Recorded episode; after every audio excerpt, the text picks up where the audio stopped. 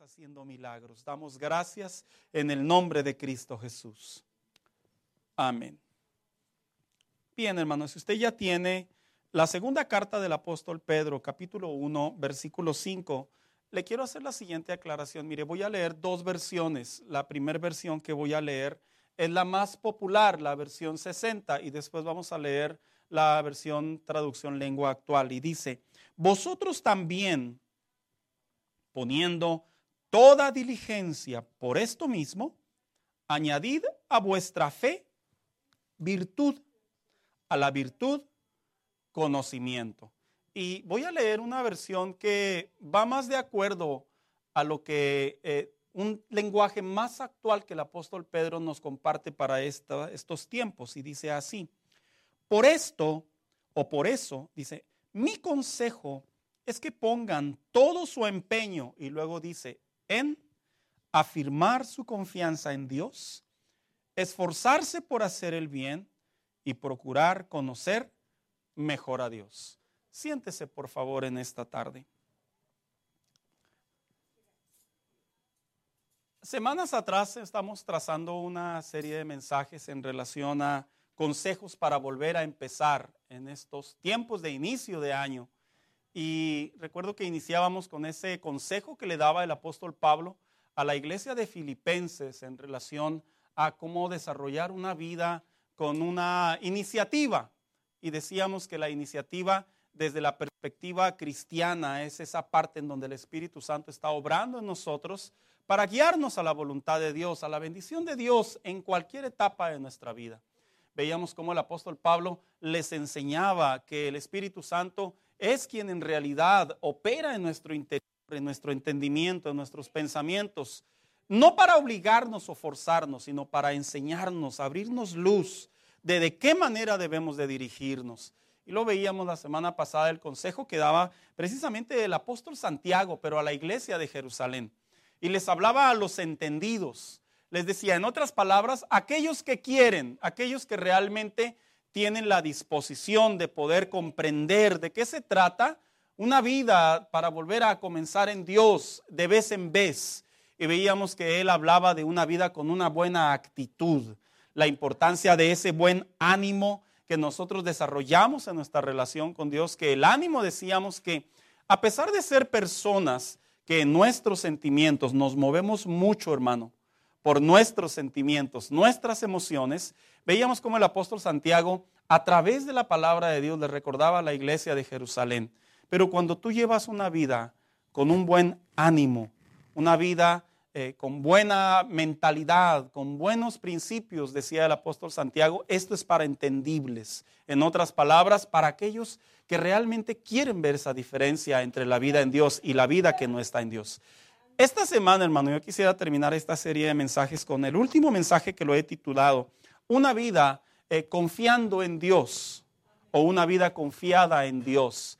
Y voy a ocupar las palabras del apóstol Pedro, eh, que obviamente se cumplen, que si algo se dedicaban a hacer los apóstoles, los que fundaron, eh, los que pusieron los fundamentos, perdón, sobre la fe, si algo se dedicaron a hacer es que a las iglesias las instruían a través de consejos y enseñanzas, que yo creo que son dos grandes pilares para que todo cristiano pueda crecer.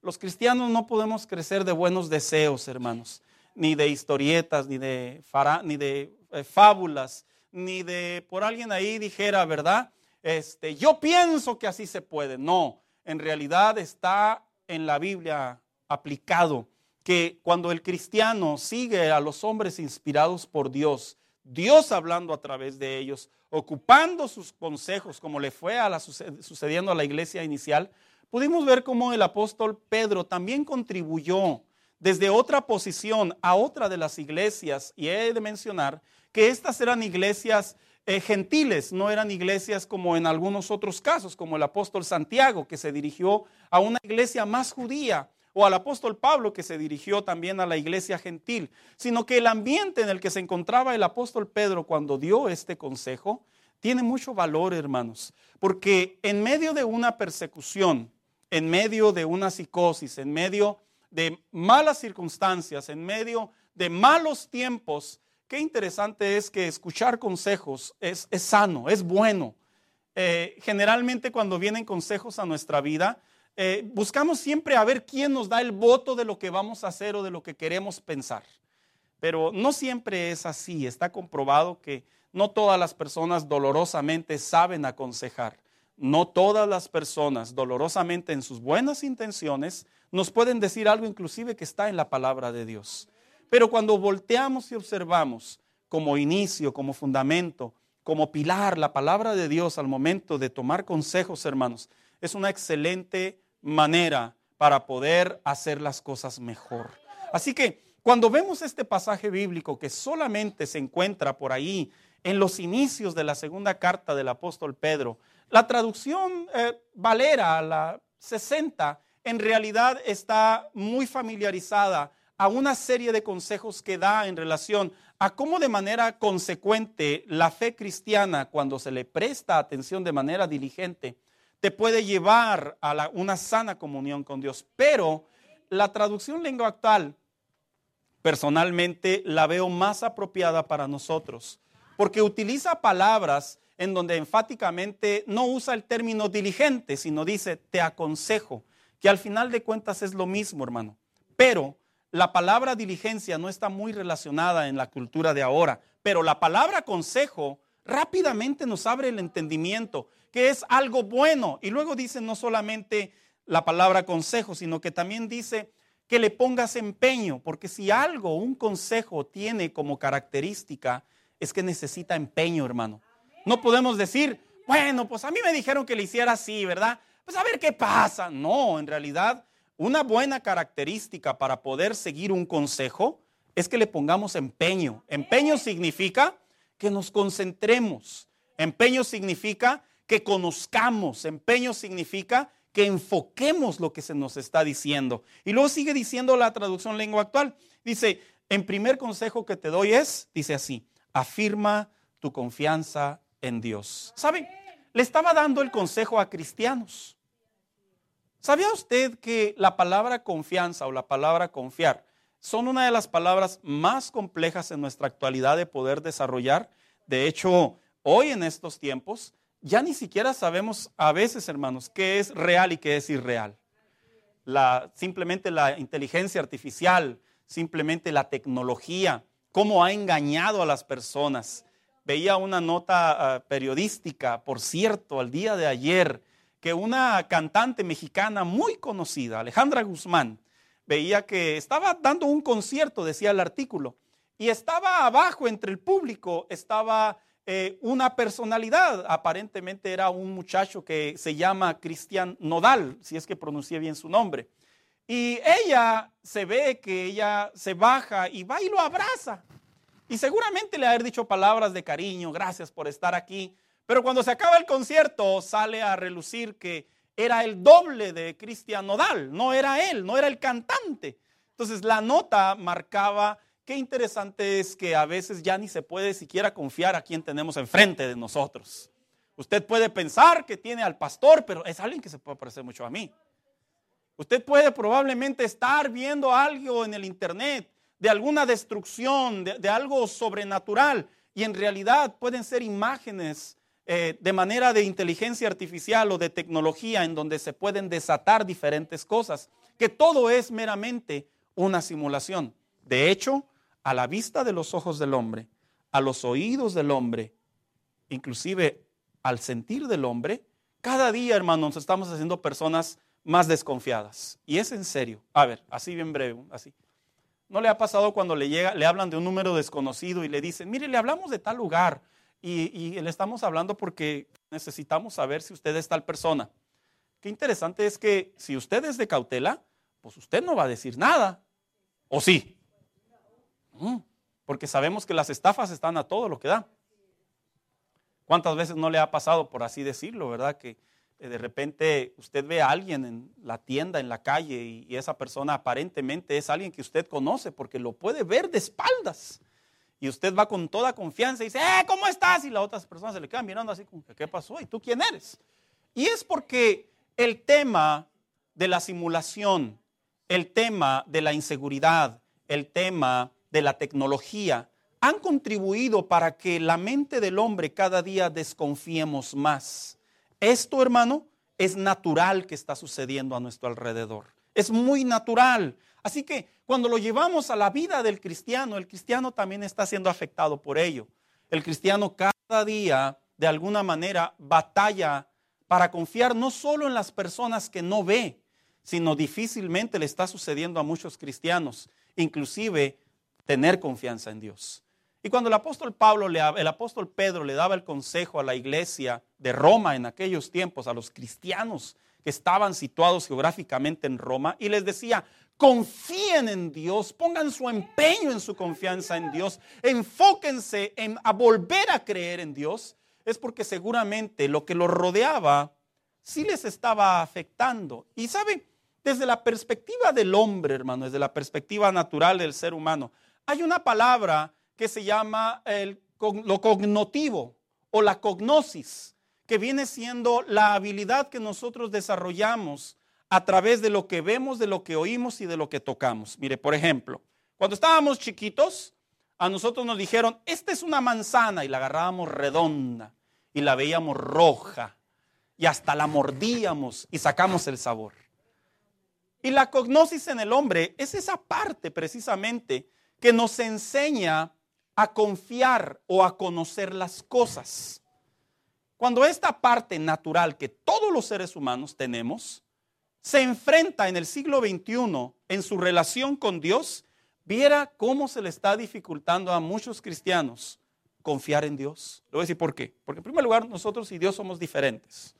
No pertenecemos a la misma especie, no pertenecemos a la misma raza, no pertenecemos a la misma dimensión, no pertenecemos al mismo mundo. Cuando yo hablo con alguien, es porque precisamente o probablemente yo lo estoy viendo. Y yo sé con quién estoy hablando. Cuando yo escucho a alguien, es porque probablemente yo puedo certificar o puedo eh, creer que es la voz de esa persona porque la tengo enfrente y la combinación de lo que oigo con lo que veo afirma que es esa persona. Inclusive si yo toco a una persona, yo puedo saber que es esa persona porque probablemente tiene las manos muy gruesas o tiene las manos muy blandas o tiene las manos siempre muy frías. Y eso de alguna manera me enseña a confiar. Ahora imagínese el gran conflicto que se está enfrentando la iglesia de estos tiempos. Al saber que vivimos en una sociedad en donde ya no sabemos qué es real y qué es irreal, en una sociedad en donde las estafas están a todo lo que da, en una sociedad en donde la tecnología nos está engañando constantemente, imagínese ahora la relación con Dios a un ser que no vemos. Nadie ha visto a Dios. A un ser, escuche lo que voy a decir, que no oímos. En realidad en el carácter de la Biblia, cuando Dios habló, verdaderamente habló, los montes temblaban. Y está en el caso de Moisés. Y no solo ello, a un ser que no nos toca en su plenitud, porque no estamos en un cuerpo glorificado, estamos aún en un cuerpo terrenal y por ende, si Dios se acercara a tocarnos en nuestra humanidad, automáticamente seríamos desechos, automáticamente. Así que cuando el cristiano se enfrenta en el día a día a su relación con Dios, a estar creyendo constantemente en alguien que no ha visto, en alguien que no ha oído, de acuerdo a la Biblia, y en alguien que no puede tocar en su plenitud, mira qué difícil es para los cristianos confiar en Dios, porque generalmente nuestra confianza se aboca sobre lo que vemos, lo que oímos y lo que tocamos. Y cuando el apóstol Pedro les daba el consejo a la iglesia es porque lo más probable es que en la época de ellos, quiero que figure junto conmigo, ser perseguidos por la política, ser perseguidos por los judíos extremistas, ser perseguido por el paganismo. Y luego la pregunta es, ¿qué hacemos si no tenemos quien dirija nuestras vidas? Qué duro haber sido para la época de los cristianos del primer siglo, hermanos, tener que confiar en Dios. Hoy en día nosotros gozamos de una Biblia, gozamos de dos mil años de historia, gozamos de testimonios, en donde de alguna manera eso ha apoyado para que nuestra relación con Dios no la veamos como algo figurativo, simulativo o imaginario, sino que podamos comprender que aunque dentro de la cognosis nosotros no estamos en la naturaleza del hombre, sino desde una posición espiritual, sí podemos comprender que en realidad sí existe Dios, aunque no lo podemos ver. Sí Dios habla, aunque nunca hemos escuchado la plenitud del carácter de su voz. Dios sí toca, aunque en su carácter de santidad no nos puede tocar de manera plena. De igual manera, para estos tiempos, si algo le ha costado mucho trabajo a la iglesia es confiar en Dios. Y le voy a decir, ¿por qué le ha costado trabajo a la iglesia confiar en Dios? Uno, porque generalmente nosotros medimos la confianza de Dios. Eh, para esto yo sí sé que Dios está conmigo y me ayuda. Pero a veces atravesamos ciertas etapas de nuestra vida y sinceramente, hermano, podemos dudar si Dios está con nosotros. Es como cuando usted tiene un hijo. Yo sé que mi hijo, si le doy 10 dólares, se gasta 5. Pero si le doy 100, ¿quién sabe si se gaste solo 5? Porque medimos el nivel de confianza. Dos, ¿por qué nos cuesta trabajo confiar en Dios en este estilo de vida?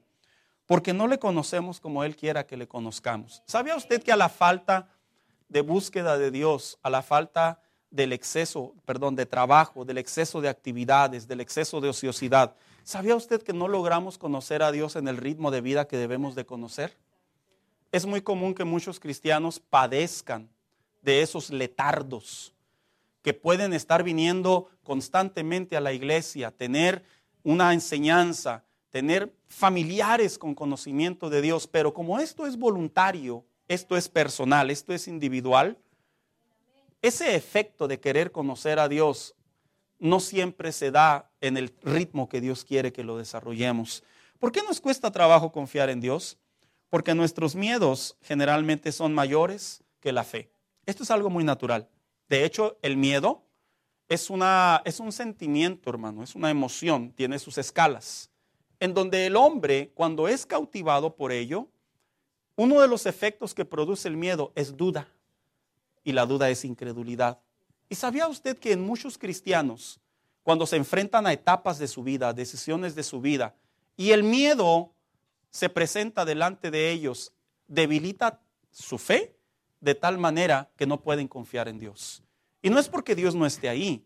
Lo interesante del miedo es que está comprobado por psicólogos de mucho, de mucho entendimiento que más del 90% de los miedos que experimenta el hombre son imaginarios. O sea, en otras palabras, no tienen sustento.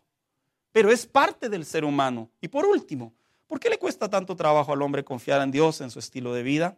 Porque humanamente hablando, preferimos confiar en nuestras fuerzas y en las que nos rodea que en el invisible.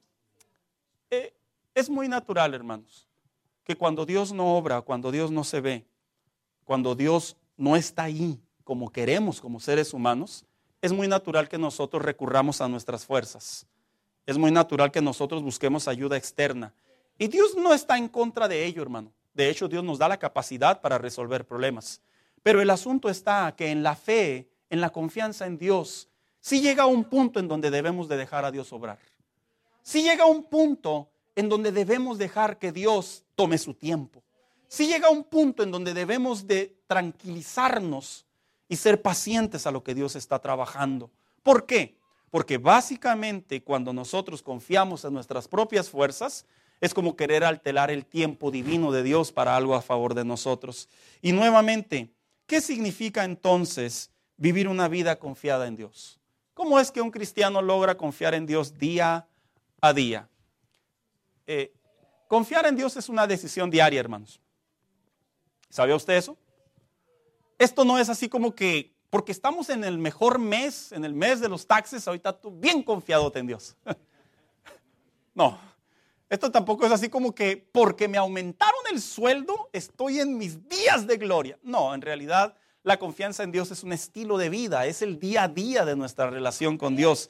Y le quiero compartir una definición que yo escribí, lo que es confiar en Dios en el día a día. Es una vida que desarrolla valores, que es la fe como principio de vida en donde Dios en su vida diaria y puede depender de Él ante cualquier situación que venga, ya sea económica, de salud, legal, inclusive el estado de ánimo en el que nos encontremos, ya sea una mala noticia, una mala racha, una tragedia, etcétera, etcétera. Y esto nos permite mantenernos enfocados en la voluntad de Dios de manera plena y constante. En otras palabras, la confianza en Dios tiene que ver con una decisión, con un compromiso, tiene que ver con un enfoque, pero también tiene que ver con un conocimiento. No se puede confiar en Dios si no lo conocemos. No se puede confiar en Dios si no experimentamos su poder. No se puede confiar en Dios solo porque me lo meto en la cabeza. No se puede confiar en Dios porque si no lo hago me va a ir mal. Esto no es un chantaje. Confiar en Dios son principios. Confiar en Dios son valores. Confiar en Dios tiene que ver con que mi vida delante de Dios día a día está formando esa sana manera de interpretar el carácter de Dios en mi relación con Dios. Así que Quiero compartir a manera de mensaje dos preguntas, hermanos, de cómo desarrollar una vida de confianza en Dios. Y primeramente quiero ocupar que una manera en la que nosotros podemos desarrollar una vida de confianza en Dios es desarrollando la fe bíblica. Mire, hay tres maneras generalmente como se interpreta la fe. Yo ya lo he enseñado, pero ahora lo traigo en otro contexto.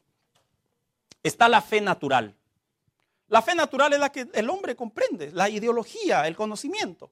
¿Cuál es la fe natural? En la que nosotros generalmente vivimos en el día a día. Un ejemplo, eh, pasa por mí a las 10 de la mañana. Y yo sé que esa persona va a pasar por mí a las 10 de la mañana, porque la conozco, porque sé quién es, porque sé que es responsable. Esa es la fe natural, la del día a día.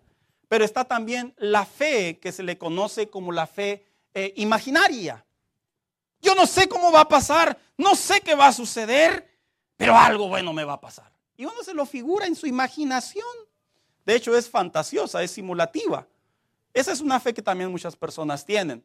Pero también en la Biblia encontramos que está la fe bíblica o la fe espiritual. La fe bíblica, la fe espiritual, tiene que ver con el efecto que viene sobre la vida de los hijos de Dios. Y para ello quiero preguntar en esta hora, ¿quiénes son salvos? ¿Por qué le pregunto quiénes son salvos? Porque en la Biblia se enseña que la fe espiritual, la fe bíblica solamente puede venir sobre los salvos.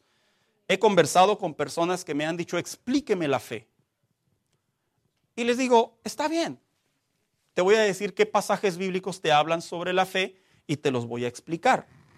Pero les digo rápidamente, aun cuando tú los puedas digerir y los puedas razonar, si Cristo no está en tu vida, si el Espíritu Santo no opera tu diario vivir, tú no vas a poder desarrollar esta fe. La vas a poder comprender desde la perspectiva natural. La vas a poder comprender desde la perspectiva lógica, razonamiento. Pero curiosamente, sí está comprobado en la Biblia que la fe bíblica es solamente para los salvos. Y es por eso que en esta tarde, obviamente este mensaje es para la iglesia, pero también para aquellos que no son salvos. Mira qué importante es que todo, toda persona desarrolle una fe bíblica. Y punto de partida, si usted no es salvo, este mensaje le va a ayudar, pero para que se pueda mostrar, le pueda iluminar a usted y pueda experimentar el sentir de Dios en su vida, es necesario que usted le entregue su vida a Cristo. Pero a la misma vez digo, esta fe que es la fe bíblica, de acuerdo a la Biblia, para que nosotros se pueda desarrollar de manera diaria como un estilo de vida, sí debemos de comprender cuál es la fe bíblica.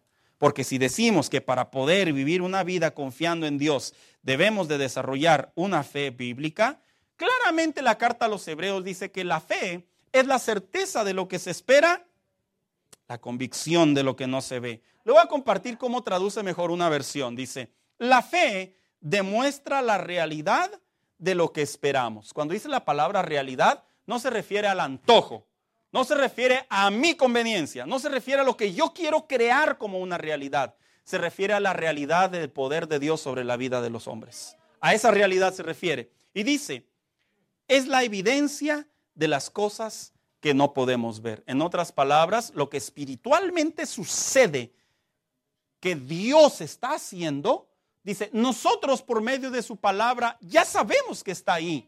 Dice, aunque no lo podemos ver. Entonces, ¿Cómo es, cómo se desarrolla una fe bíblica? En primer lugar, para desarrollar una fe bíblica, la fe tiene que agradar a Dios. ¿Sabe usted que no toda la fe agrada a Dios?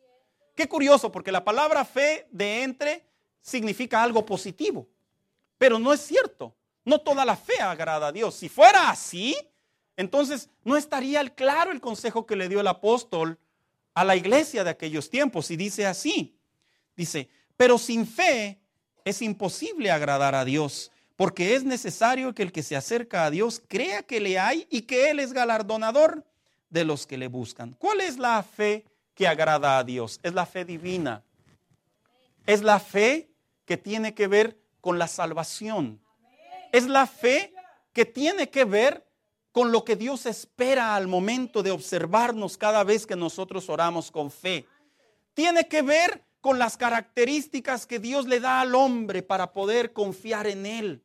Esto no tiene nada que ver. Mire, yo he escuchado a personas que dicen, tú confía en Dios aunque no entiendas. Ese es un juego de palabras, porque yo sí entiendo que la fe va a ser lo sobrenatural. No voy a entender, eso es cierto, pero tengo el entendimiento en mi comunión con Dios que Dios lo puede hacer. Eso es muy diferente. Yo he escuchado a personas que dicen, es que la fe es ciega. No, no es cierto. La fe no es ciega. La fe es lo invisible. ¿Cuál es la diferencia? Que la fe ciega es la que no puedes ver nada. Y la fe invisible es la que se respalda en las promesas de Dios, en la palabra de Dios, en la ley de Dios. No tengo una fe ciega. El, Hijo de Dios no tiene una fe ciega. Tiene una fe invisible. Que significa que sus ojos naturales no pueden ver, pero en su interior, su parte espiritual, sabe que Dios está ahí. Y cuando la Biblia enseña que la fe bíblica es la que agrada a Dios, es porque la fe bíblica es la que la Biblia enseña que Dios la pone para nosotros. ¿Para qué? Para que Él pueda actuar, para que Él pueda bendecir, para que Él pueda ayudar, para que Él pueda proteger. La fe no es como una rueda de la fortuna ahí. Gírale, hermano, a ver si el Señor te quiere ayudar este día.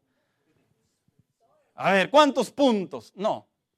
No, tampoco la fe son las tres eh, botecitos que ponen ahí, ¿verdad? A ver si la encuentras. Voy a mover, encuentra la pelotita. No, tampoco esa es la fe. Por eso es que vivir en la fe de la palabra de Dios puede ser que para algunos es muy difícil y para otros es un estilo de vida. A los que él es difícil es porque probablemente la conocen que está en la Biblia, pero probablemente sus características están lejos de ellos. Y los que la conocen es porque ya se dieron cuenta que no solo está en la Biblia y en la historia, sino está en su diario vivir. Hermanos míos, por eso la Biblia dice que cuando venga el Hijo del Hombre, ¿qué dice? ¿Hallará qué? ¿Hallará fe en la tierra? Porque estamos viviendo tiempos en donde la fe se está perdiendo, la fe se está debilitando, la fe se está confundiendo, la fe se está tergiversando. Y la fe bíblica tiene que ver con la que Dios dice, esta es la que yo apruebo. Esta es la que yo cuando veo tu corazón, ah, y tú me dices, yo confío en ti, sé que no es de labios.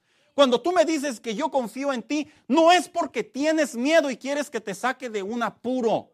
Cuando tú me dices yo confío en ti, no es porque repites lo que te dijo el predicador, es porque en tu interior has sembrado la semilla de la fe y el Espíritu Santo está obrando, está operando de tal manera que tu vida en Dios ahora aprende a vivir en la fe de Dios. Por eso cuando a veces como pastores les decimos a las personas, bueno, ya escuchamos el problema. Esto es lo que la Biblia enseña Apropiese de la promesa de Dios. Siga estos pasos. A veces la gente nos ve como si le estuviéramos diciendo un problema de álgebra. Nos ve como si le estuviéramos explicando una fórmula química. Nos ve como si el pastor, a ver, no, el pastor ya se le fueron las goats, ¿verdad? Dijo aquel. Fueron las cabras. No.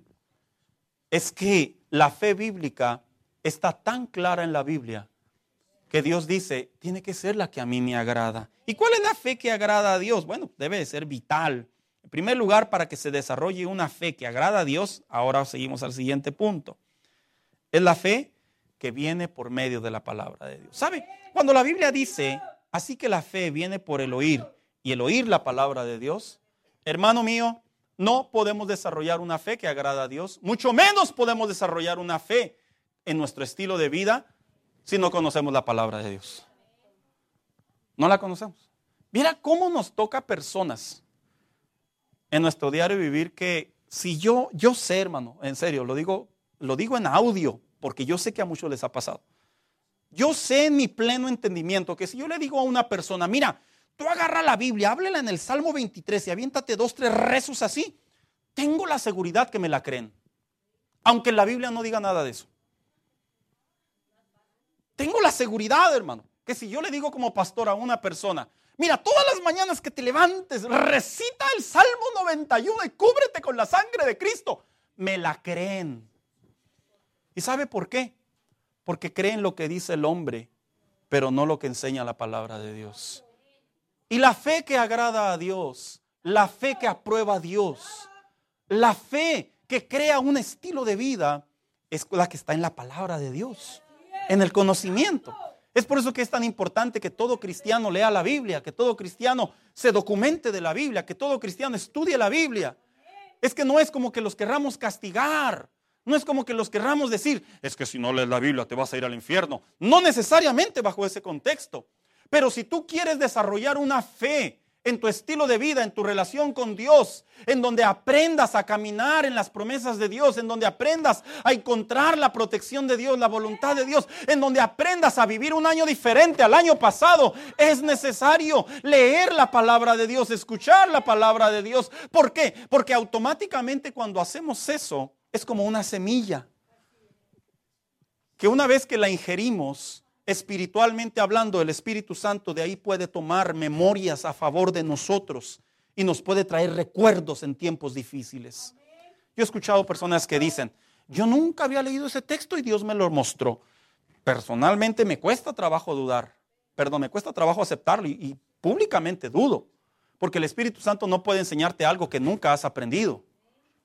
Y nosotros, de manera individual, todo cristiano, cuando aprende a leer la Biblia en su diario vivir y aprende a leer las historias, los consejos, las instrucciones, el poder, las maravillas de Dios, cómo Dios guió a los hombres, cómo Dios guió a su pueblo, cómo Dios levantó a un hombre en pecado, cómo Dios restauró, cómo Dios se manifestó, cómo Dios obró, automáticamente eso va alimentando tu relación con Dios. Es como cuando tú plantas una semilla y tú le echas agua en el tiempo apropiado, no la ahogas como me pasó a mí una vez. Tú le echas agua en el tiempo apropiado. Si ves que está muy fuerte el clima, tú le pones una sombrita. Si ves que se acercan las palomas en la mañana, tú pones algo ahí para que no, no, no se acerquen. Y se va alimentando en ti esa confianza en Dios. Y no solo, hermano mío, conociendo la palabra de Dios, sino también para que podamos desarrollar una vida en confianza en Dios, una fe bíblica. Está la parte de nosotros orar sinceramente y decirle a Dios, ayuda a mi incredulidad. No es pecado, hermano. Fíjese que cuando uno está desarrollando la fe en el diario vivir, es muy natural, hermano, que nos pase dudar. No significa que somos unos pecadores y que ya, ya ofendimos a Dios, insultamos a Dios. No, es que en realidad no es en ese contexto. Es muy natural que haya eventos nuevos en nuestro diario vivir en donde dudamos si en realidad Dios nos podrá ayudar o no nos podrá ayudar. Eh, es como eh, una vez eh, un hermano, recuerdo aquella historia, mm, nos compartía, no, Dios me sanó de la gripa y Dios es un Dios sanador. Y andaba gritando a los cuatro vientos el brother. Y resultó que en la iglesia alguien pidió oración porque tenía cáncer. Y yo de mula le digo, ándale, ve a orar. Ve. Oh, no, es que, pues, quién sabe si Dios quiera sanar. Pues no que Dios te sanó de una gripa, es lo mismo, va a sanar aquel del cáncer. Pero yo lo hice con la finalidad de confrontar su realidad en relación a los diferentes eventos que se experimentan al momento de probar la fe. En la Biblia hay una historia en donde un hombre llevó a su hijo que estaba endemoniado. Y dice la Biblia que cuando este hombre llegó, Evangelio de Marcos 9, 23 y 24, le dijo a Jesús así. Jesús le dijo, si puedes creer, al que cree todo es posible. Inmediatamente el padre del muchacho clamó y dijo, creo, ayuda mi incredulidad. Fíjese, un hombre delante de Jesús diciéndole, sí creo, pero ayuda mi incredulidad. ¿Qué es ese efecto? ¿Qué es ese sentimiento encontrado, esa paradoja de la fe? Sin duda alguna significa que la fe no es perfecta en ese momento. Significa que ese hombre tenía fe, pero no la suficiente. Significa que ese hombre sabía que Dios tiene poder, pero cuando llegó el momento a su vida, sabía que le faltaba la plenitud. Y no es incorrecto, hermano, orar en nuestro diario vivir y decir, Señor, tú sabes que creo que me salvaste. Tú sabes que creo que si tú vienes en este momento me voy. Tú sabes, Señor, que me has ayudado con adicciones, me has ayudado con miedos, me has ayudado con estas situaciones. Pero en este momento, Señor, no estoy pensando igual. Ayúdame a creer. Y sabes, dice la Biblia que Jesús le dijo a ese hombre, que Jesús le habló a aquel endemoniado y lo hizo libre porque Jesús conoció el corazón de aquel hombre que verdaderamente estaba hablando sinceramente. No era lástima, no era compasión en el contexto de que, bueno, pobre miserable de ti. No, era la expresión de que Jesús que conoce el corazón del hombre y ve que el hombre está creciendo en fe. Es tiempo de decirle a Dios, en estas etapas de mi vida, Señor, necesito también creer. Y el cristiano empieza a orar. Si usted me pregunta a mí, sinceramente, si yo le he dicho a Dios en algún momento de mi vida cristiana, ayuda a mi incredulidad, lo he hecho, hermano. No es pecado. No soy perfecto. Ha habido situaciones en mi vida en donde le he dicho a Dios, inclusive hasta lo enseño, soy maestro, lo predico, pero humanamente hablando, Señor, en este momento personalmente ocupo. Ocupo que me ayudes porque se me acaban las fuerzas. Ocupo que me ayudes porque me voy a desesperar. Ocupo que me ayudes porque si no me abrazas, humanamente hablando, me voy a quebrar, Señor. ¿Y sabes qué hace el Señor? A través del Espíritu Santo viene la ayuda del cielo y uno puede continuar en su relación con Dios, en los planes de Dios. Eso es lo que Dios espera de la fe de cada cristiano. No es pecado orar y decirle a Dios, ayuda a mi incredulidad no es pecado. De hecho, cuando lo hacemos es uno de los eventos más sinceros que tenemos en nuestra relación con Dios para poder ver las cosas diferentes. ¿Cómo desarrollar una vida de confianza en Dios? Cuando la fe ejercitada nos convierte en árboles fuertes y de buen fruto. ¿Sabías tú que la característica de la fe es convertirnos en árboles fuertes? Mira, la fe es esa semilla que en el términos naturales se convierte en un árbol. Es una ilustración que Jehová le dijo a través del profeta Jeremías al pueblo de Israel. Y le dijo, y serás como un árbol que estás plantado sobre corrientes de agua. Y le dice, y podrá venir el cambio de clima, dice, y tu fruto, dice, no se perderá. Lo leo. Bendito el varón que confía en Jehová y cuya fuerza es Jehová porque será como el árbol plantado junto a las aguas, que junto a la corriente echará sus raíces y no verá cuando viene el calor, sino que su hoja estará verde y en el año de sequía no se fatigará ni dejará de dar fruto. En otras palabras, la fe bíblica es la que te fortalece. La fe bíblica es la que va dando fuerza en tus pensamientos, en tus decisiones, en tu compromiso, en las decisiones que tomas en el día a día. Y no solo te hace fuerte, sino dice, te da fruto. El fruto básicamente es la representación, por así decirlo, de lo que cada hijo de Dios llega a respuesta de poner en práctica su fe. ¿Cómo es necesario que los cristianos experimenten milagros? Lo he dicho.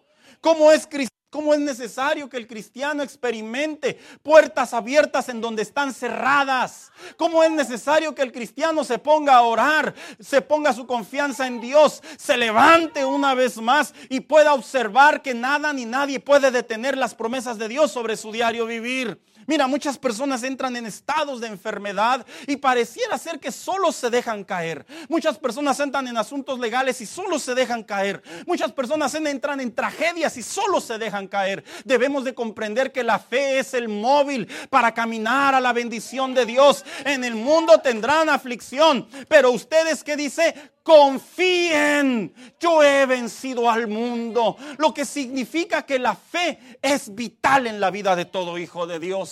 Muchas personas cuando no usan su fe, usan sus fuerzas. He aprendido que es muy cansado usar las fuerzas. Muchas personas cuando no usan su fe, usan los riesgos. No es bueno usar los riesgos. Muchas personas cuando no usan su fe, usan sus sentimientos. Los sentimientos cambian constantemente. Muchas personas cuando no usan su fe, utilizan sus emociones y las emociones al final del día nos llevan a todo lugar que es prácticamente no depender de Dios y no confiar en Dios. Debemos de darnos cuenta que el estilo de vida que Dios quiere para nosotros en cada circunstancia, en cada mes que vivamos, en cada altibajo que venga a nuestra vida, jamás es para meternos en un pozo lodoso o para hacernos olvidarnos de las promesas de Dios. No, si caemos por tragedia, por circunstancia, por efecto dominó que la vida natural nos lleva, eso no significa que ahí vamos a terminar. Si de eso se tratara, la vida de José ya estaba destinada para vivir como esclavo en Egipto. Ya estaba destinada. Pero José se le venía a la mente lo que soñaba. Se le venía a la mente lo que su padre le había dado, una vestidura de colores que era símbolo de realeza. Se le venía a la mente que esa luna y esa estrella, esas estrellas y ese sol que veía, tenía un significado delante de Dios. Cuando se revisa la vida de José, José era un hombre de fe, hermano. Pero, ¿cómo desarrollar también una vida de confianza en Dios? No solamente desarrollando la fe bíblica, sino también obedeciendo su ley. ¿Sabía usted que obedecer la ley de Dios es, un conflicto muy común en la fe de ahora de los cristianos? Sí. Eh, obedecer la ley de Dios, aclaro, no significa eh, en el contexto de las 613 leyes mosaicas, como algunos cristianos o algunos pensadores religiosos lo enseñan. Es que hay que seguir la ley para poder agradar a Dios. No, en realidad no. En realidad los 613, aquellos que estudiamos las 613 leyes mosaicas que están en el Antiguo Testamento, en la ley mosaica, vaya el pleonasmo, en realidad se redujeron en 10, en los 10 mandamientos. Y cuando llega Jesús, en el Nuevo Testamento, lo transformó en dos. Pero cuando yo digo obedecer la ley de Dios, yo me refiero en el contexto de lo que significa la palabra ley, de lo que significa el contexto ley. Ley es algo establecido por alguien para que se haga así. Y la ley está hecha para que se obedezca. Que de hecho, en la Biblia, cuando nosotros aprendemos en nuestro diario vivir a confiar en Dios, obedecer la ley de Dios las palabras de Dios, las enseñanzas, los consejos, las instrucciones que Dios le dio al hombre, que lógicamente no se refiere únicamente a aquel personaje, sino a todo ser humano, a toda persona en sus diferentes épocas, es interesante que podemos ver que la ley de Dios, en primer lugar, para que se pueda obedecer, ¿qué cree, hermano? Se tiene que amar a Dios. Mire, yo entiendo que nosotros no obedecemos todas las leyes por amor, ¿verdad? Nadie paga sus impuestos por amor, que es una ley. ¿Verdad que no? Si usted me dice que sí, pues yo le diría, pues enséñanos cómo. Porque nadie los paga. Nadie espera el 29 de enero y dice, qué bueno que ya vienen los taxes porque traigo unas ganas de pagarlos. No. Pero en la Biblia sí se enseña que para poder obedecer la ley de Dios tiene que haber un compromiso de amor. Y de hecho lo enseñó el apóstol Juan y dice, si ustedes me aman, dijo el apóstol Juan escuchando a Jesús, obedecerán mis mandamientos. Y luego más adelante en otra conversación Jesús dijo así, si obedecen mis mandamientos, dice, permanecerán en mi amor, así como yo he obedecido los mandamientos de mi Padre y pertenezco en su amor. ¿Sabía usted que para poder desarrollar una fe, una confianza en Dios, la obediencia a la palabra de Dios es vital, pero el efecto es amar a Dios. Cuando un cristiano viene a la iglesia por miedo, por terror, por cultura, por tradición, por vergüenza, por acción social, por chantaje, porque no tiene nada que hacer, tantas razones, pero no lo hace por amor, difícilmente puede desarrollar una fe en Dios y por ende difícilmente puede obedecer a Dios. Porque generalmente el amor es como un motor en la vida del hombre que nos impulsa a formar un pensamiento acerca de algo. Le voy a poner un ejemplo. En realidad nosotros cuando nos casamos, aquellos que estamos casados, en realidad aprendemos a desarrollar un matrimonio en amor. No es así como que, pues ya ni modo, a ver quién se muere de los dos, ¿verdad? Primero.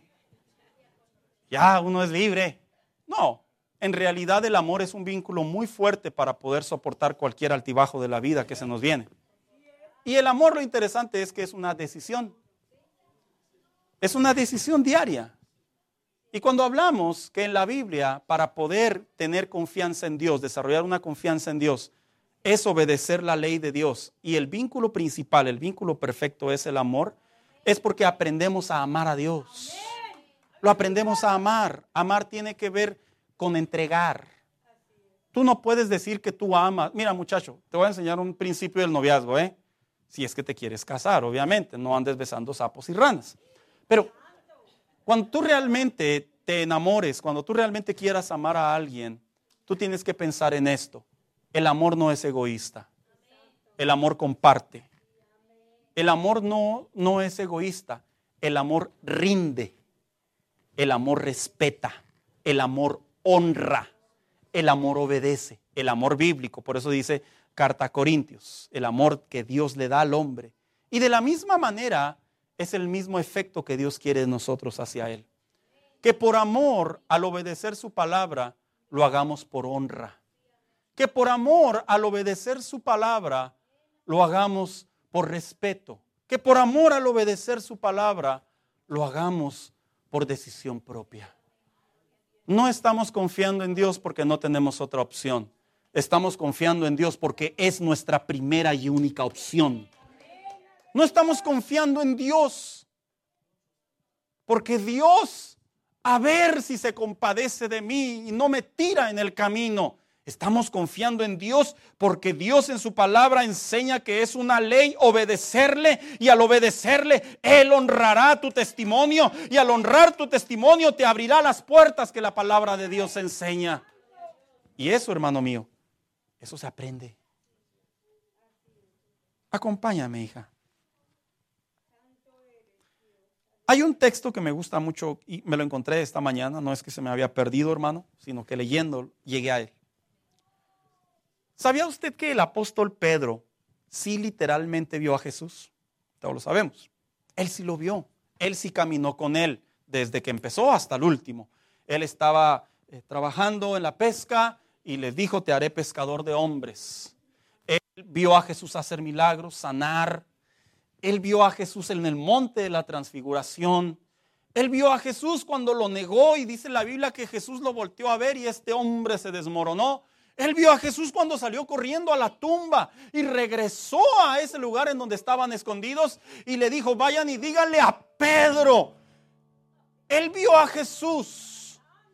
Cuando Jesús se apareció es aproximadamente de dos a tres semanas y les dio la instrucción de permanecer en el aposento alto. Pero ¿qué crees, hermano? Los hermanos de Roma no, no lo vieron.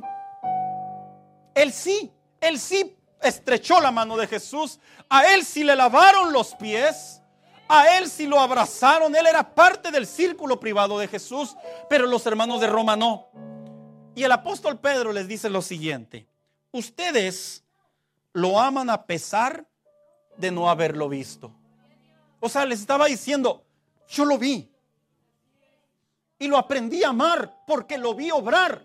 Pero ustedes no lo han visto y ya lo aman. Y dice, y aunque no lo vean ahora, creen en Él. Y se alegran con un gozo indescriptible y glorioso, pues están obteniendo la meta de su fe, que es la salvación. En una ocasión Jesús le dijo a la audiencia, bienaventurados los que creen sin ver, porque no necesitaron ver para creer. En este momento, es correcto decir que el apóstol Pedro estaba en desventaja, porque él lo vio y por eso lo amó, por eso creyó en él, él tuvo toda la vivencia, pero ellos, ellos no.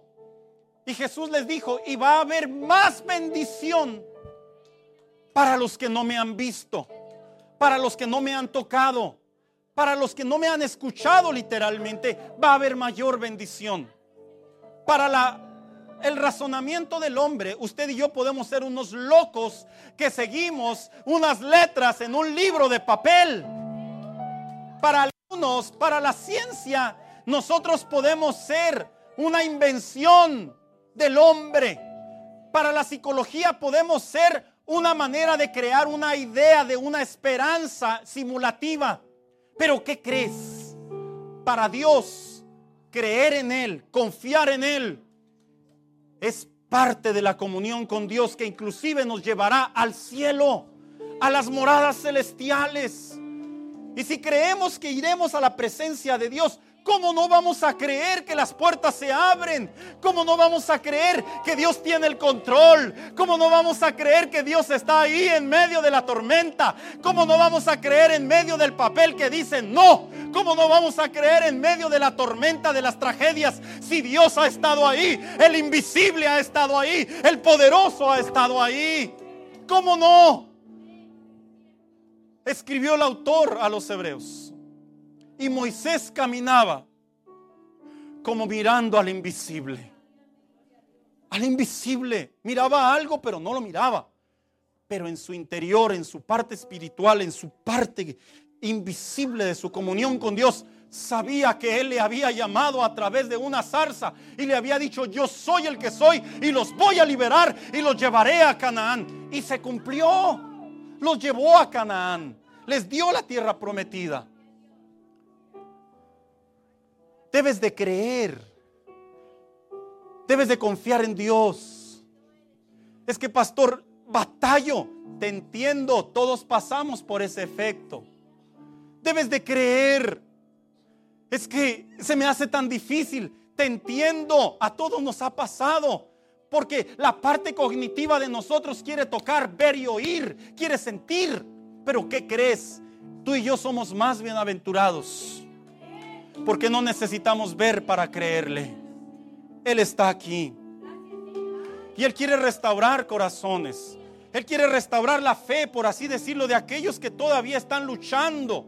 De aquellos que ya se adoraron, que ya aquellos que ya se estancaron. De aquellos que ya no saben hacia dónde mirar.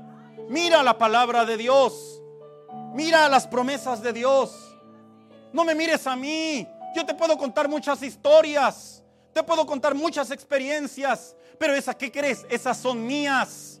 Yo las viví. Te pueden estimular, pero tú tienes que vivir tus propias vivencias de confiar en Dios. Tú tienes que experimentar cómo Dios interviene, cómo Dios obra, cómo Dios te protege, cómo Dios te respalda. Y ahí podrás decir, es cierto, estoy de acuerdo con ese que está hablando, porque estoy creyendo y confiando y estoy haciéndolo un estilo de vida.